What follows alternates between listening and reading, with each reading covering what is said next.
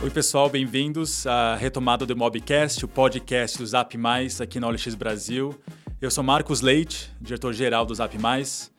Eu tenho hoje dois grandes convidados, que é uma honra ter eles aqui com a gente, que é o Bruno Lessa, do portal VGV, e também um profissional de marketing muito influente no mercado imobiliário, e o Danilo Igliori, que é o economista-chefe é, do Zap Mais, aqui na OLX Brasil, é, e também o fundador do DataZap. Hoje vamos falar sobre o corretor do futuro, o uso de dados e as perspectivas do mercado imobiliário para 2022. Primeiramente, queria agradecer o patrocínio do Banco Santander, que é nosso parceiro e patrocinador oficial do Mobcast e do evento Conecta Imob 2021. Grandes currículos aqui, hein? Legal, um prazer, Marcos.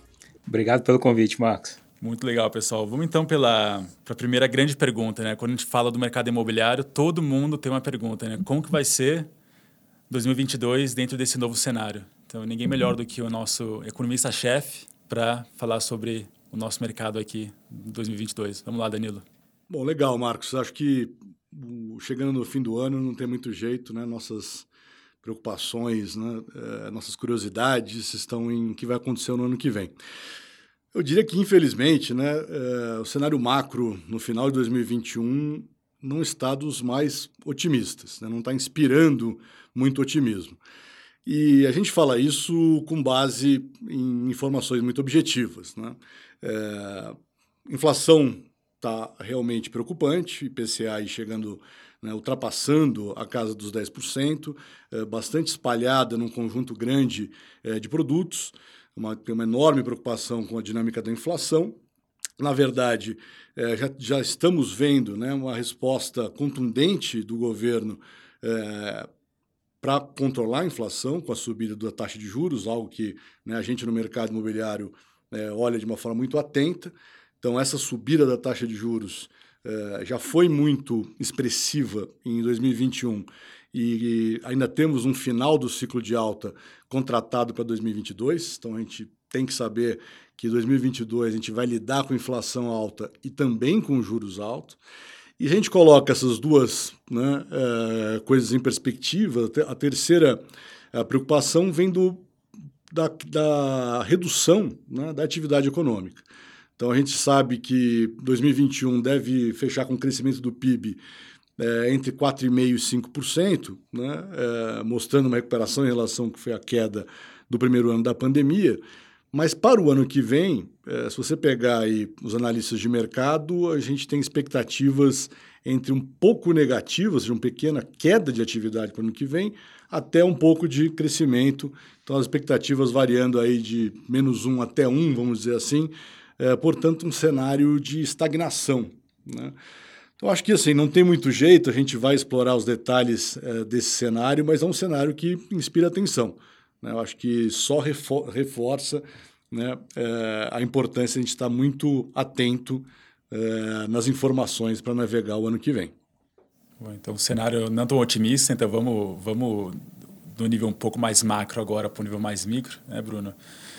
Então, fala para a gente, Bruno, então, tem uma perspectiva um pouco maior. Né? A gente passou por momentos é, muito diferentes nesses últimos dois anos. Né? Então, a gente passou pela pandemia, onde o corretor teve que se adaptar bastante. 2021, que a gente teve esse boom. E agora a gente está olhando para 2022 com esse cenário que o Danilo falou aqui para a gente. Vamos pegar uma perspectiva primeiro um pouco maior. Né? Então, como que o corretor se adaptou nesse último período? É, o que, que ele aprendeu e o que, que ele precisa é, durante esse período agora, um pouco mais difícil, vamos dizer, em 2022? Olha, Marcos, a, a pandemia ela foi uma grande experiência para todos nós, né? E para o mercado imobiliário foi uma especial escola, porque todos os nossos processos, de uma forma geral, quando a gente fala em intermediação imobiliária, atendimento a clientes, por mais que a gente tenha tecnologia acessível e disponível para todos, a gente ainda tinha é, muitos corretores de imóveis que eles não estavam tão habituados com essa cultura digital. Então a pandemia, de certa forma, ela foi positiva porque ela acelerou esse processo de digitalização que a gente tinha no mercado imobiliário. Muitos corretores é, aprenderam e se habituaram mais a utilizar as ferramentas tecnológicas que a gente tem disponível para fazer com que seus atendimentos fossem mais dinâmicos. E uma coisa interessante é que além dos corretores terem se habituado mais com esse ambiente digital, a gente também viu uma grande mudança de cultura por parte dos clientes. Os clientes que até então eles eram muito resistentes à utilização de ferramentas, visitas virtuais e eles eram muito presenciais, a gente viu que isso também se transformou. Então, de certa forma, a pandemia ela nos ajudou nesse sentido. Agora, para esse novo cenário, tendo em vista que todo o mercado, digamos assim, já está muito mais digital, eu acho que o grande desafio é como que a gente equilibra isso com o mercado presencial, como que a gente não regride no sentido de, de aumento de produtividade, mas também a gente não deixa a, as relações pouco humanizadas. Eu acho que o grande desafio agora é saber encontrar esse meio termo. Ah, legal. Então agora, continuando aqui um pouco, 2022 e, e, e o futuro do corretor, é, vamos falar um pouco sobre as ferramentas que ele pode adaptar para ele realmente ter mais sucesso ou, ou, ou, conseguir né, ter sucesso durante 2022 e como que um corretor nesse ano possa se destacar. É, o, o cenário de 2022, como o Danilo muito bem pontuou, vai ser um cenário muito desafiador. E eu acho que o mercado como um todo ele vai passar por um ajuste. Eu acho que é meio que uma condição natural que a gente veja muitos profissionais saindo do mercado, porque a gente vai ter menos atividade, mas ao mesmo tempo a gente vai ver outros profissionais entrando no mercado se a gente tiver alguma outra questão um pouco mais, mais, mão de obra disponível. O mercado imobiliário geralmente ele costuma atrair profissionais nesses dois extremos, muito embora a gente tenha um gap de profissional em todos os ciclos, mas geralmente nesses dois extremos. E eu acredito que para esse cenário que a gente está vivendo, principalmente considerando essa conjuntura que está se desenhando para 22, eu acredito que o corretor de imóveis que souber fazer uso da tecnologia, principalmente para informar o seu cliente, para não vender imóvel simplesmente pensando naquela transação comercial, mas para prestar uma boa orientação, um bom atendimento, eu acho que esse é o corretor que vai se sobressair. E hoje em dia a gente tem diversas ferramentas disponíveis para que o corretor possa utilizar. Então acho que o grande divisor de águas vai ser como o corretor utiliza essas ferramentas e principalmente o que ele comunica nessas ferramentas. Muito mais do que ter imóveis ou não ter imóveis na sua carteira, é a maneira como ele se aproxima desse potencial cliente e de como que ele comunica e, e, e dialoga com esse potencial cliente, mostrando cada uma dessas opções. Legal, então, né, é, entrando mais detalhe aqui nisso, né, o o que você está falando, Bruno, é que é uma, é uma mistura de ferramentas, é, dados, informações e também o lado humanizado. Exatamente.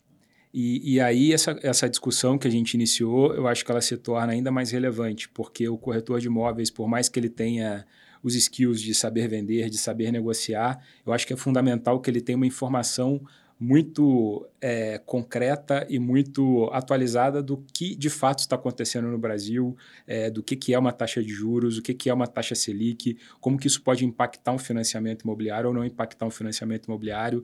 O que o cliente que está do outro lado mais precisa hoje é de uma orientação dentro desse sentido, muito mais do que saber se o imóvel tem dois quartos ou três quartos. Então, acho que o corretor que souber ter essa habilidade de usar as ferramentas tecnológicas para comunicar aquilo que o cliente de fato precisa, é o corretor que com certeza vai fazer mais negócios.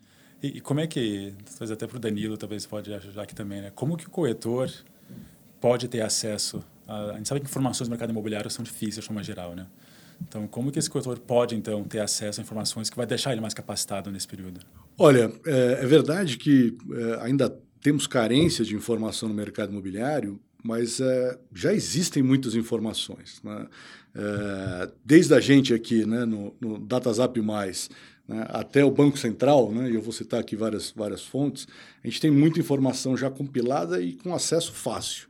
Né? Então, é, eu acho assim, queria falar duas coisas antes de, de, falar um pouco do pool de informações né, que, que hoje estão, é, para quem quiser usar, tá, estão, estão disponíveis.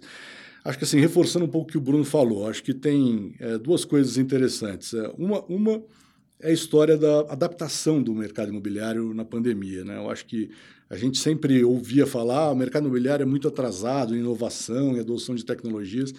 E eu tenho falado por aí que acho que a gente está de parabéns. Né? O setor mostrou um esforço né, para se adaptar rápido, conseguiu, claro, não foi todo mundo, mas é, muita, muita gente se adaptou e, e, e de, de, uma, forma geral, acho que o mercado imobiliário foi, deu um salto é, bastante importante nessa direção.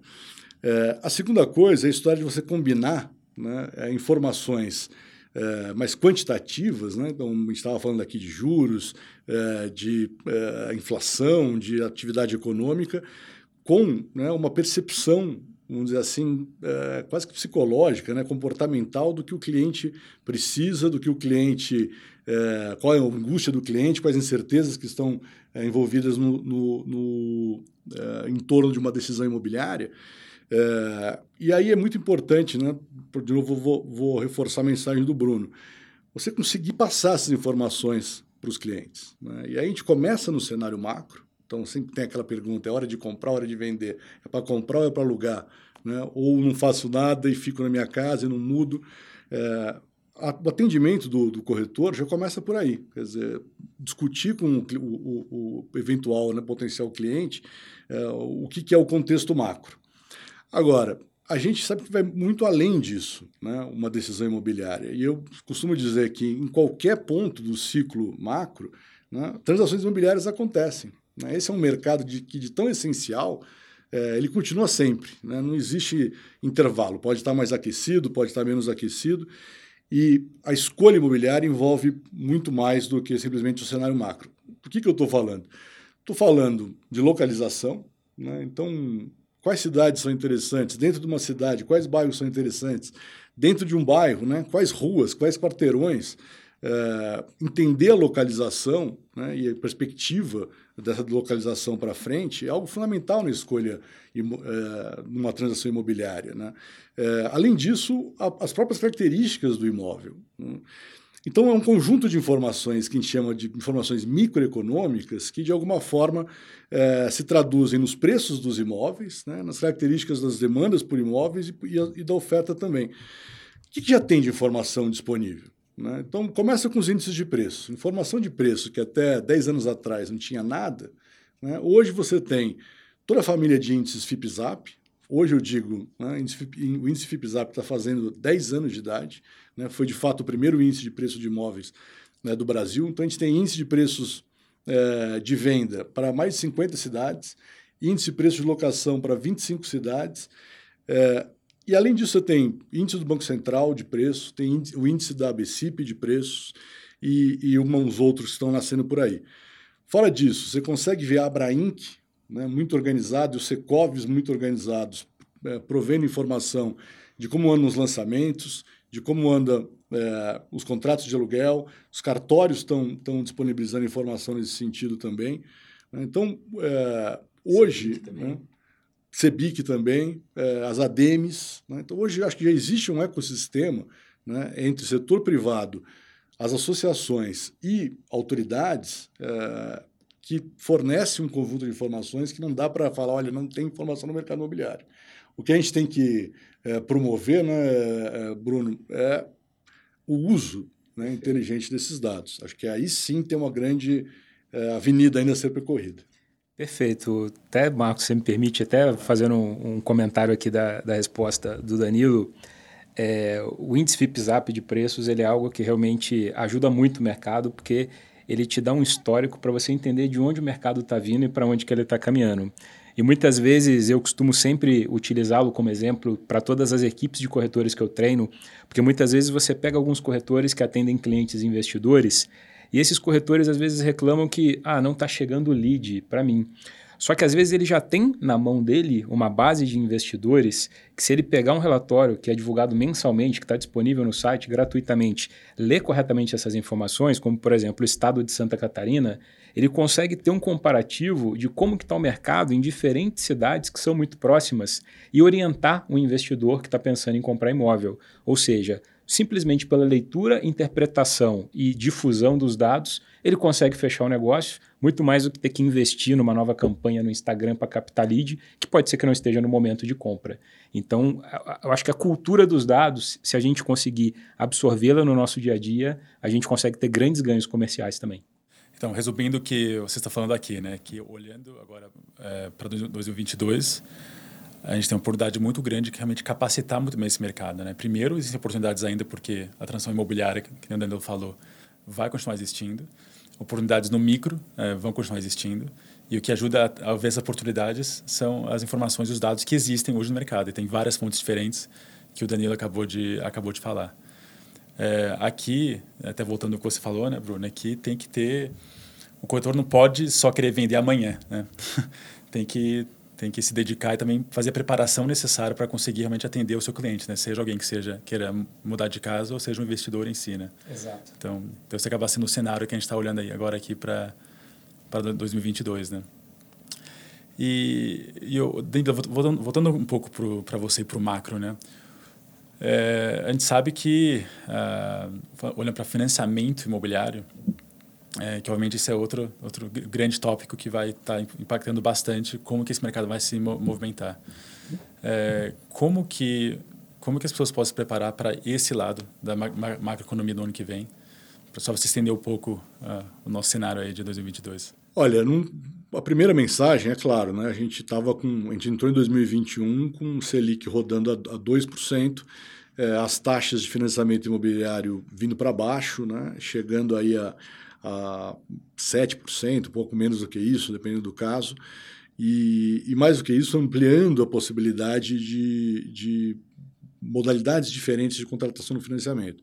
A gente em 2022, aliás, né, já estamos aqui desde o segundo semestre de 2021, num cenário mais, mais complicado. Né?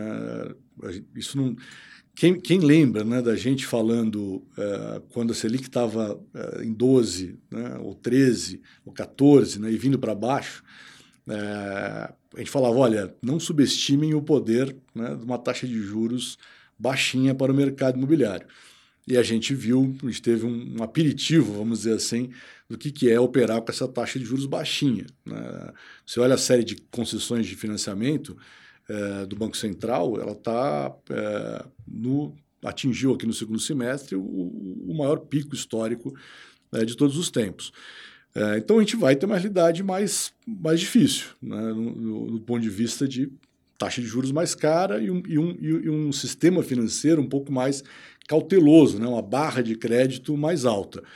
Agora, eu vou né, insistir num, num, num, ponto. Acho que o, o, mercado imobiliário sempre opera a longo prazo. Né? Então, é, você, tem que, você tem que tomar as decisões olhando para o contexto e se ajustando a elas. É, vai ter menos gente é, entrando no, no, tomando financiamento? Vai. Mas ainda, ainda para muita gente vai fazer sentido é, entrar no, no, no, financiamento imobiliário no, no próximo ano. É, acho que a gente ainda está longe, é só olhar um pouco para trás, e que é o exercício que a gente sempre faz. Né? A gente gosta de fazer dois tipos de exercício quando a gente olha para frente. Um é olhar para trás e outro é olhar para fora, né? É, para pensar o que, que pode vir para o Brasil. É, então a gente olha para 2015, 2016, né, quando realmente o mercado ficou muito muito contraído, acho que a gente está longe disso ainda. Né? Podemos chegar numa situação tão ruim como, como a de 2015, 2016? Não dá para descartar totalmente, mas ainda estamos longe disso. Então, acho que é um cenário de, de, de freio, né? mas não é um cenário de queda ainda. É, já teve pior, né? Então você pode olhar dos dois lados, né? Você pode ter uma visão mais pessimista, que isso vai continuar piorando bastante e fica com mais cautela, né? Você falou, já teve pior, né? não só em termos de nível de taxa de juros. Acho que uma coisa interessante, quando a gente olha o desenvolvimento do mercado imobiliário recente, é que o setor, e aí pensando no setor financeiro, né, só para complementar a pergunta, é que tanto o lado privado, né, os bancos e fintechs, bancos grandes, bancos médios, como o próprio Banco Central, né, é, aumentaram muito o seu apetite para destravar né, o financiamento imobiliário no Brasil. O financiamento imobiliário no Brasil ele ainda é muito pequeno em relação ao tamanho da economia brasileira. Né? Eu estava falando dessa história de olhar para fora. Você olha os mercados mais maduros, é, você tem um volume de financiamento imobiliário com relação ao tamanho da economia muito maior. Né? Não tem por que o Brasil não seguir essa mesma rota. E, de certa forma, ele está seguindo especialmente num país que a gente tem um déficit habitacional gigantesco conforme o nosso. A gente tem um mercado muito grande realmente para explorar. Né?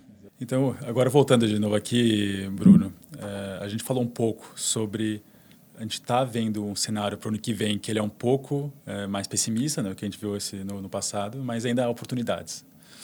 E a gente falou um pouco sobre a capacitação do, dos corretores, de uma forma geral. Mas existem perfis diferentes de corretores, né? desde o corretor independente, autônomo, é, desde grandes incorporadoras. Né? Então, e o nível de sofisticação é diferente. Né?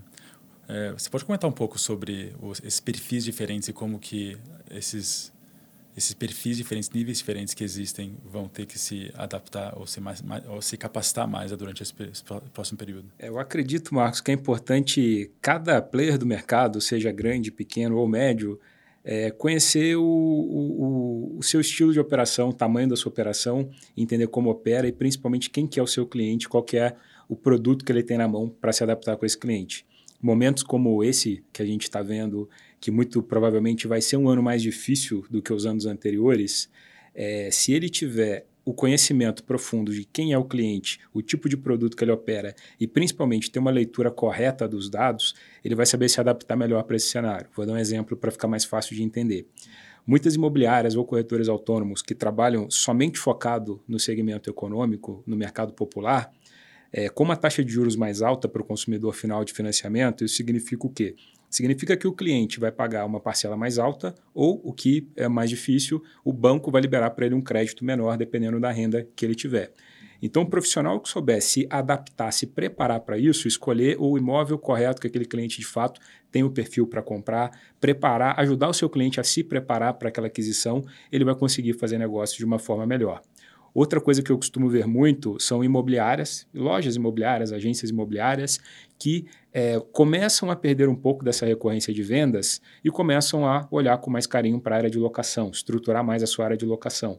Porque quando a gente tem uma retração de vendas, geralmente o mercado de locação ele começa a se sobressair. Eu acho que o corretor que tiver o conhecimento da sua operação, do perfil do seu cliente e tiver a leitura dos dados, ele vai conseguir se adaptar a qualquer cenário preventivamente. Ele vai conseguir fazer negócio sempre de uma forma muito tranquila. É, o, o mercado, até falando, dando um pouco a minha opinião e o contexto geral, é que o mercado brasileiro ele é difícil, né? porque, que a gente falou agora há pouco, né? as informações não existem, as informações uh, não são sempre públicas. Né? Então, até o Danilo começou o DataZap por isso. Né? Ele quis organizar informações para deixar o mercado melhor e mais inteligente e capacitar é, tanto grandes empresas como pequenas também. Né? E quando você olha para o corretor, por exemplo, ou nos Estados Unidos, ou seja, em alguns países da Europa, ele tem acesso a muito mais ferramentas e informações uh, há muitos anos já. Né? Então ele acaba tendo, uh, ele acaba tendo já um padrão de, de, sofisticação de informações que ajuda ele a, a, a ser muito, né, vamos dizer, ter, ter, mais informações que ajudam ele a ser mais produtivo desde o começo. Né? Então a gente vê também muito aqui que o papel aqui até desse podcast acaba sendo esse, né, de olha, existem formas de poder fazer isso, né? Contem com todo mundo aqui que está que tá nesse, nesse podcast, né? E, então, e de novo, Bruno, agora olhando para online marketing, né, que é né, agora a sua, sua grande especialidade aqui, né? É, talvez possa falar um pouco mais de detalhe, né, como que ele pode usar, então, é, ferramentas de online marketing, tá? então, não só olhando para é, ferramentas de dados, etc., para ele poder ter conversões maiores. Acho que é um, um bom ponto, assim, né? A gente é, dá uma, uma pequena virada, mas eu acho que a gente mantém a mesma linha condutora que dados, informação. Eu acho que o, o principal, para quem está ouvindo a gente agora, para os corretores, principalmente para as imobiliárias, eu acredito que o principal é a gente criar a cultura dos dados, a, a criar a cultura de valorizar os dados, valorizar a informação. Hoje, a gente está numa era onde é, a informação, de uma, de uma forma geral, a comunicação de uma forma geral, ela meio que virou uma commodity. A, o digital ele democratizou muito a maneira como todo mundo é, se comporta no mercado, divulga, anuncia. E o que vai fazer a diferença de fato é você usar a informação correta para retroalimentar essa comunicação que você faz. Então, desde fornecer informações, como a gente falou, de cenários econômicos, financiamento imobiliário, até mesmo saber ler as informações que você mesmo gera, que seu próprio cliente gera no digital. É, vou dar um exemplo claro disso. É, existe uma empresa que a gente dá uma assessoria para ela e que ela estava com uma dificuldade muito grande de converter leads em visitas, converter leads em atendimentos e começou a reclamar muito da qualidade do lead, que a qualidade do lead não era bom, que o portal estava entregando um lead que não tinha qualidade, que a mídia social só estava colocando lead ruim e ela não conseguia converter esse lead em atendimento e não conseguia caminhar para uma venda. E queria trocar agência, queria aumentar verba, queria fazer diversas outras questões. E a gente falou: não, a resposta ela não está em você desfazer as coisas ou você querer aumentar o investimento. A resposta está nos dados, vamos ler como que esses clientes eles estão se comportando. E a gente começou a analisar é, toda a maneira como esse cliente navegava, estava chegando, e a gente descobriu que 80% desses leads eles chegavam no período noturno e essa empresa não tinha um atendimento noturno. A gente estipulou um plantão noturno e isso automaticamente fez a conversão aumentar exponencialmente e a gente conseguiu converter mais em atendimentos, consequentemente em mais vendas. O que, que eu quero dizer com isso? É que quando você tem a cultura de buscar a informação, ler a informação e, principalmente, a partir dessa informação obtida, você tomar decisões, você consegue ter um caminho muito mais claro. É, eu costumo dizer, Danilo, que os dados eles são como um GPS, para você saber um pouco como navegar. Ele não vai te levar para o destino, mas ele vai te dar uma clareza de onde que você vai ter que percorrer e você vai ter mais facilidade para chegar até lá. Você vai ter que continuar percorrendo esse caminho. Mas quando você tem um mapa na mão, quando você tem uma clareza do terreno que você vai passar, eu acredito que fica muito mais fácil de percorrer. Bom, eu não podia concordar mais né, com essa visão, uh, Bruno. Eu acho que uh, a, ideia do GPS é a mais apropriada. Né? Uh, e você pode fazer analogias nessa direção, olhando para vários setores. Né? Quando você vai tomar uma decisão com relação à sua saúde, por exemplo, né? Você, você, faz isso baseado nos exames, né? em informações, ou simplesmente né? no, no, no, que você acha? Né? É, o, eu acho que quando a gente olha para o mercado imobiliário, né? É, a gente tem duas coisas, dois conjuntos né, de informação que, que, que são muito relevantes para a atividade do, do, do, profissional. Acho que uma delas você enfatizou bem, assim, é olhar para os dados para fazer a gestão do seu negócio. Né? Então, o que a gente chama de gestão baseada em dados. Quer dizer, cultura de dados significa o quê? Significa você, primeiro, valorizar né, a base informacional para tomar decisão. Tomar decisão sempre olhando para alguma evidência. Ah, eu tenho informação de que um, um fenômeno acontece de uma de, determinada maneira. Neste bairro, é, um imóvel com características X está vendendo Y vezes mais rápido do que um imóvel com a característica Y, né, o Z. É, isso é muito importante. A segunda coisa que é importante, eu acho que a gente está, né, e aí é, é quase como uma, uma, uma, missão da gente aqui é, na DataZap, é entender o mercado em si. Né? Acho que uma das coisas mais sofisticadas que, que os profissionais têm que ter é, muito claro né, é que o mercado imobiliário é complexo. Né? O, o, o, ciclo imobiliário, por que, que uma determinada né? Casa, um quarteirão vende mais do que outro lugar. É, o que, que vai acontecer com o bairro? Né? É, isso envolve, envolve uma sofisticação analítica, né? porque, no fundo, é, são muitas variáveis que vão determinar sucesso ou fracasso nesse mercado. Então, a gente está, quando eu falo quase com uma missão, né, é, que é estimular os profissionais, a, ao reconhecer essa complexidade, investirem tempo nisso. Né? A gente também é, tem vários clientes que, que, que, que pensam dessa forma e você vê na prática como, ao incentivar os funcionários a fazerem um bom uso da evidência, não só na gestão dos seus negócios, mas para conhecimento do próprio funcionamento do mercado, como isso dá resultado, né? como isso aumenta vendas, como isso é, é, aumenta a liquidez e, e, e desempenho da, da, atividade. Então, vamos voltar para o corretor dependente, então, né? porque isso é excelente, então existe uma grande oportunidade. Né? Mas nem todo mundo tem o mesmo poder de ou capacitação ou até né, o, até o, a habilidade para conseguir chegar nas conclusões certas. Né? Então a informação pode existir, mas a conclusão pode estar totalmente errada. Né? Mas e aí? Voltando a ferramentas, né, Bruno? Então, você pode ter várias ferramentas, mas se você não sabe chegar nas conclusões certas, o que, que vem primeiro e, e qual é a forma de, de atuar dessa forma? Quer dizer que os, corretores independentes têm que fazer parte de uma organização maior ou tem outras formas de poderem se capacitar ou eles precisam de ter um, uma agência que ajude o tempo inteiro, né? Qual é o caminho aqui para eles, né? É, são diversos caminhos, né? E tudo depende muito do perfil de cada um, da estrutura.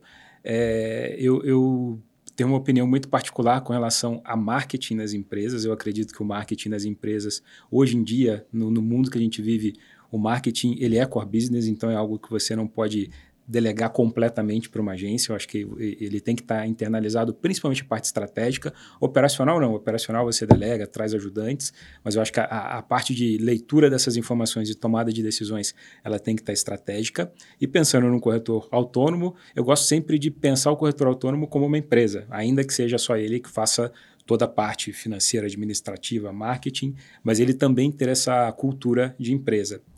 E, e, e, de fato, ler e interpretar esses dados é algo que envolve, primeiro, a cultura de você querer, envolve conhecimento, mas envolve também benchmark. E eu acho que é muito importante com que todos os corretores e empresas eles estejam em contato com alguns outros profissionais ao mesmo tempo para saber se aquele número que está aparecendo de conversão para ele, se está em linha com o mercado, se não está em linha com o mercado e também está sempre se reciclando. E, e, eu particularmente acho que assim não existe uma desculpa, digamos assim, para não fazer, porque a informação ela já está, já está disponível e compete a nós ir atrás dela e saber fazer essa leitura. E não tendo talvez a habilidade de fazer essa leitura, hoje em dia a gente tem diversas iniciativas educacionais, como por exemplo o Academy do Conecta Imob, que ajuda muito nisso, onde você tem não uma questão muito acadêmica, mas uma questão de outros profissionais compartilhando a sua trajetória, o seu modo de fazer e dando cases, dando exemplos que esse corretor ele pode se inspirar, não copiar, mas que ele pode se inspirar e criar o próprio modelo para continuar operando. Então, eu acredito que a gente tem caminhos para todas as empresas de todos os tamanhos e de todas as possibilidades. Primeiro, um comentário independente do mercado imobiliário. Né? Acho que o que a gente está falando aqui, em grande medida, também se aplica para diversos outros setores. Né? A gente está falando de uma sociedade do conhecimento, a gente está falando da, da era da economia digital e que traz junto né, a, o que a gente chama aí do, né, do, do, Big Data e da inteligência artificial. É, acho que essas, essas né, tecnologias e a sociedade do conhecimento ela chegou para ficar. Né? Então, não é uma escolha para um profissional né, operar, são raríssimos profissionais que podem se dar o luxo de simplesmente é, desprezar ou negligenciar ou dar pouca importância para a sua capacidade de trabalhar com dados e informações. Então você tem que investir nisso. Aí depende do, do da, da, da, sua, né, da sua escolaridade, da sua formação, do que você já fez na vida, você vai ter maiores ou menores gaps. Né? Eu acho que né, um corolário disso que gente, dessa sociedade que a gente vive é a necessidade do aprendizado contínuo. E aí é uma coisa muito pessoal, de você ver onde é que você está e, e, onde você precisa chegar para se desenvolver profissionalmente. É, então a gente né, é, bota o chapéu de professor um pouco né, e, e, e gosta de falar o seguinte: começa com o básico mesmo. Né? Qual a sua capacidade de ler um gráfico? Né? Qual a sua capacidade de entender uma estatística, né, um, indicador. A gente falou aqui de índice de preços. Né, você sabe o que é um índice de preços? Ah, você sabe o que é, é um indicador de demanda? Você sabe o que, o que é essas variáveis macros? Né? Você tem uma compreensão do que é uma taxa de juros Selic, do que é uma taxa de juros do financiamento imobiliário na ponta, uma taxa de desemprego. Você tem que fazer esforço para se sentir confortável né, no entendimento dessas variáveis que vão ser as variáveis de sucesso, de risco de oportunidade, de risco e retorno, é, e, e, e, vão guiar qualquer decisão. Essa é a primeira coisa. É, a segunda coisa, né, eu vou é, bater numa coisa que eu estava dizendo há pouco, é fazer justiça ao mercado, ter orgulho do mercado que você trabalha. O mercado imobiliário, eu sei, eu sou uma das pessoas mais vesadas para falar isso, porque estou né, aqui há 25 anos encantado com esse mercado, mas o mercado imobiliário né, é um dos mais, vamos dizer assim, é, empolgantes né, pela sua complexidade. Então, você investir tempo né, em conhecer o que, que faz a oferta é, subir, o que, que faz a demanda cair.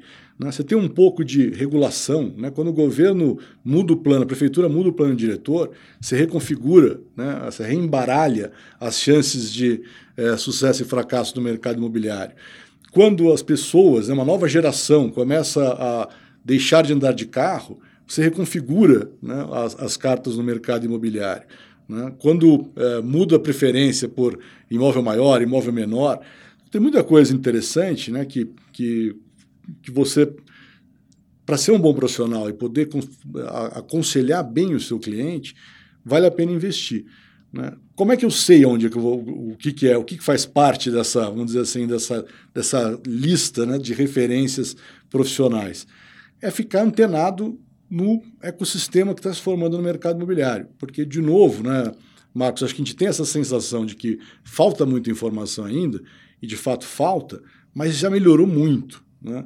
Então, acho que hoje o que o principal né, é ter vontade de virar um profissional que dá importância aos dados e que vai buscar informação para fazer parte da sua tomada de decisão, seja para sua própria tomada de decisão, seja para apoiar a tomada de decisão dos seus clientes. Isso chegou para ficar. É, é que, que, nem você falou, né, Danilo? Isso não é só mercado imobiliário, né? Isso acaba sendo, obviamente, a paixão do mercado imobiliário é uma coisa, mas é, essas é, competências que está falando é para qualquer mercado. Então, qualquer profissional, em qualquer profissão, em qualquer mercado, se você está mais antenado, você tem mais curiosidade você está seguindo as tendências, você está mais preparado que o seu concorrente. E você consegue, no final, ter, dar mais informações e ganhar também aquela, aquela confiança para poder, né, poder fazer um trabalho melhor e poder ter aquela conta durante muito tempo. Né? Eu trabalho com, eu né, pessoalmente trabalho com um corretor que foi recomendado para mim por um amigo meu que, que, que comprou uma casa e, e, eu ainda não fiz negócio com ele, é, de né, vender um apartamento, mas eu já sei que vou fechar com ele, mas já recomendei ele para 10 pessoas. Né? É, e por quê? Por isso. Né? Uma pessoa extremamente antenada. Quando eu conheci ele, para ele ver a casa, ele falou, isso faz algum tempo atrás, né? ele falou, olha, não vende ainda. Então, não, então não quis né, se aproveitar no momento que alguém está vendendo. Ele falou, não vende não é momento ainda. O mercado vai subir, vai valorizar muito a sua casa ainda nos próximos dois anos. E olha, arruma isso aqui, isso aqui, isso aqui, isso aqui, porque você vai gastar 20 mil e vai valorizar em 150 mil. Né? Então, só ele falar aquilo para mim, falei, pô, peraí, esse cara está fazendo um tratamento totalmente diferente, ele conhece muito bem a região, ele está entrando nos, nos, né, nos, dados, ele já ganhou, acho que não...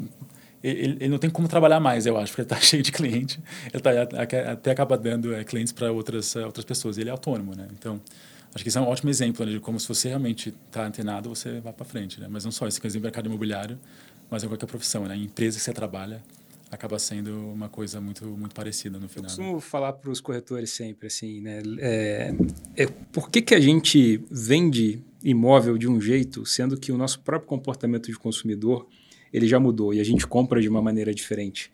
Tenta, tenta lembrar a última vez que você foi comprar um carro. Você entrou na concessionária, o vendedor está falando para você do carro, que ele tem um design italiano, que ele tem a roda com aro 17, tem uma, uma questão, uma outra questão. E às vezes, dentro da própria concessionária, você pega o celular e começa a pesquisar quantos quilômetros que esse carro faz com litro, qual é o valor de revenda desse carro. Ou seja, são informações, são dados que você precisa para embasar a sua decisão. E o mercado imobiliário é a mesma coisa. Muitas vezes a gente vê os corretores preocupados em fazer aquela transação, nossa, mas tem 150 metros. E o que o cliente está querendo saber é: eu vou ter meu crédito aprovado? Está no momento certo ou não está no momento certo? Então, o, o preço que o corretor está me falando está dentro do mercado ou está fora do mercado? Se você souber pegar, por exemplo, uma série histórica como essa do FIPZAP e mostrar para ele, olha o histórico de valorização dessa região, como que está, a gente está aqui com uma boa oportunidade de entrada por conta disso, disso e disso, é isso que vai fazer com que o cliente ele tome aquela decisão de compra. Então, se a gente souber adaptar a nossa visão para a maneira como o cliente compra, eu acho que toda essa conversa que a gente está tendo aqui, que talvez possa parecer um pouco difícil, ela vai ficar muito clara e muito fácil. O próprio Código Civil fala que o corretor ele é obrigado a informar espontaneamente para o cliente sobre tudo que decorre ali daquela transação, tudo que diz respeito àquela incumbência. Então, se a gente souber fazer essa leitura e espontaneamente informar o cliente, como você acabou de dizer, Marcos, pode ter certeza que vai ter muito mais negócio na mesa e a agenda vai estar lotada. Independente do ciclo, a gente vai estar fechando negócio. Pessoal, para fechar, qual tipo de notícias que os profissionais estão ouvindo devem ficar atentos e como interpretá-las? De novo, dois, três blocos. Né? Tem um, um primeiro bloco que é macroeconomia. Né? Por mais que eu sempre fale, olha, é, investe na, na, no lado micro para poder mapear né, as reais oportunidades e as ameaças que existem no mercado imobiliário, a gente sabe que um mercado em que né, o bem tem um valor tão alto, né? então um, um ativo imobiliário, um imóvel, é, muito frequentemente é, é, tem um valor N vezes maior, né? muitas vezes maior do que a renda mensal das pessoas, é, não tem jeito. Né? A macro vai ser sempre muito importante, porque diz aí é, o quanto custa, custa o imóvel qual o custo de oportunidade né, de você fazer uma, uma aquisição ou uma venda de um imóvel. Então, Acho que o primeiro é, é dominar um conjunto né, é, básico de, de, de, variáveis macroeconômicas. Acho que identificar em que momento do ciclo você está, quais são os incentivos é, para fazer uma transação imobiliária de um lado ou do outro, faz parte do. É, é, é o pano de fundo para começar a entender a dinâmica imobiliária. Depois você tem que ir para o lado micro. O lado micro, por sua vez, se desdobra em, dois, em, do, em duas dimensões. Né? Tem uma dimensão que é a, a grande né, marca do mercado imobiliário, isso obviamente não é, é novidade para ninguém, mas que é um desafio, que é entender é, as geografias, né, a tal da localização. Então, acho que essa é uma, uma, é uma grande né, diferenciação do, do, do, do, mercado e acho que jornalistas e profissionais da informação né, nesse mercado têm que investir um pouco entender como é que as cidades funcionam, né, como é que é, imóvel se relaciona com transporte, como é que o setor público se relaciona com o setor privado, é, para dar né, o, o, a dinâmica do que acontece é, no espaço né, é, e que se varia muito localmente. É, e a terceira coisa, acho que a gente começou a falar aqui, né, é, é o, o, entender o comportamento do consumidor. Né? Aqui é, é, algo que acho que a gente também investe muito dentro do, do Zap Mais, da Data Zap Mais, né, em entender a cabeça do consumidor. É, então, tem ciência comportamental que cada vez mais está presente. Né? É, Para entender vários setores, né? o Bruno estava dizendo aqui o, o, o, exemplo do setor de automóveis, que é o, que é o primo né, do setor de imóveis, vamos dizer assim. É, então, muda comportamento nas gerações, muda comportamento é, por diversos né, é, perfis de, de sociodemográficos, e é muito importante, então, estar tá atento a essa dinâmica comportamental. Então, é macroeconomia, é geografia localização e comportamento do consumidor. Eu acho que o Danilo foi muito, muito completo na, na resposta. Não me atreveria a, a, falar dos mesmos tópicos, dos mesmos temas. Vou responder de uma forma um pouquinho diferente. É, lembra sempre que a venda fechada hoje, essa venda não começou hoje. Ela começou um ano atrás, ela começou seis meses atrás, ela começou sabe quanto tempo atrás.